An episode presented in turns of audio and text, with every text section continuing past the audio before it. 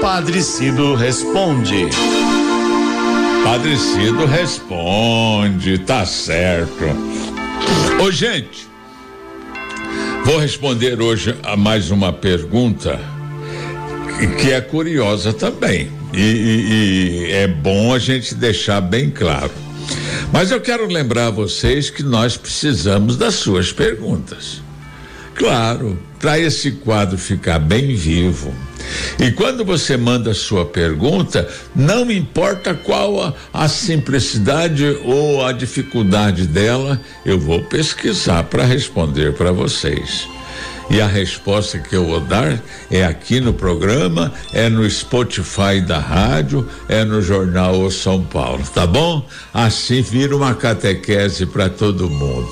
Então, a pergunta de hoje é do Eduardo Marques Evangelista, de São Gonçalo, Rio de Janeiro, veio de longe. Ele quer saber se a pessoa que não é crismada não é considerada católica e eu converso com ele, o, o meu querido irmão. Vamos lembrar o que disse Jesus no grande envio que ele fez dos apóstolos ao mundo? Em Mateus lemos essas palavras de Jesus: Toda autoridade me foi dada no céu e na terra. E depois ensinai a todas as nações. Batizai-as em nome do Pai, do Filho e do Espírito Santo. E em Marcos nós lemos: quem crer e for batizado será salvo, mas quem não crer será condenado. Eu penso que já fica respondida a sua pergunta com essas palavras do próprio Cristo. Isso não quer dizer que eh, os demais eh, sacramentos não sejam importantes. A crisma confirma em nós a presença do Espírito Santo que recebemos no batismo e nos unge para a missão.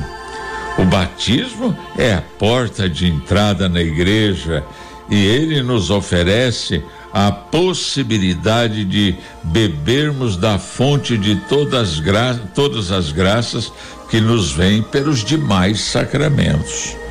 Veja que lindo, meu irmão. Pelo batismo nos vem a graça da filiação divina. Nos tornamos filhos adotivos do Pai, irmãos de Jesus, herdeiros do reino dos céus.